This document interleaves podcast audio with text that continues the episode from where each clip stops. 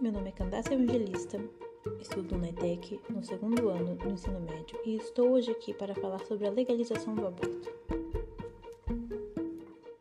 Uma coisa que eu tenho reparado é que sempre que há um debate sobre esse tema, as pessoas tratam apenas da questão da mulher, o estado da mulher, a condição da mulher e acabam esquecendo do ser em questão, que é o embrião.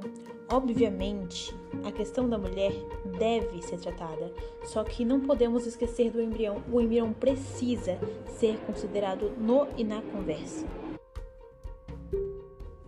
Eu defendo o direito que a mulher tem sobre o seu corpo. Ela tem total direito, total livre-arbítrio sobre o seu corpo. Porém, quando entramos no assunto gestação, aqui entramos num mérito onde ela está corresponsável por uma outra vida, ou seja, não se trata só dela.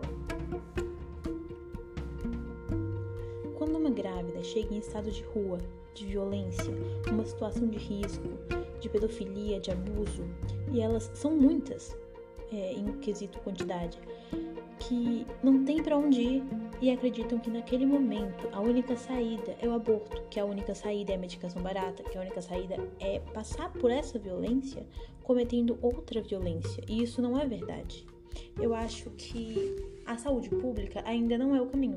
Vai ser um dia, eu sonho que seja, porque eu também quero usar o SUS um dia, eu também quero que no futuro os meus filhos possam usar a rede pública é, possam ser tratados lá, mas ainda não é. Isso ainda é uma ideologia nesse país em que vivemos hoje pois a situação de pessoas que dependem dos serviços públicos de saúde não é fácil no Brasil. De acordo com o SUS, o número de procedimentos cirúrgicos na fila de espera ultrapassam 900 mil.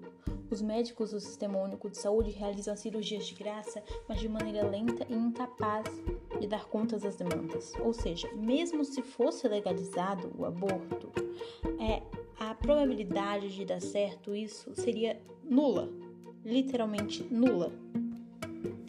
Sendo assim, eu opto para termos um suporte para gestantes, para termos um bom planejamento familiar, para lutarmos contra o estupro, para termos uma boa educação sexual, ao invés de usarmos o aborto como método contraceptivo. Então, não, não sou a favor da legalização do aborto.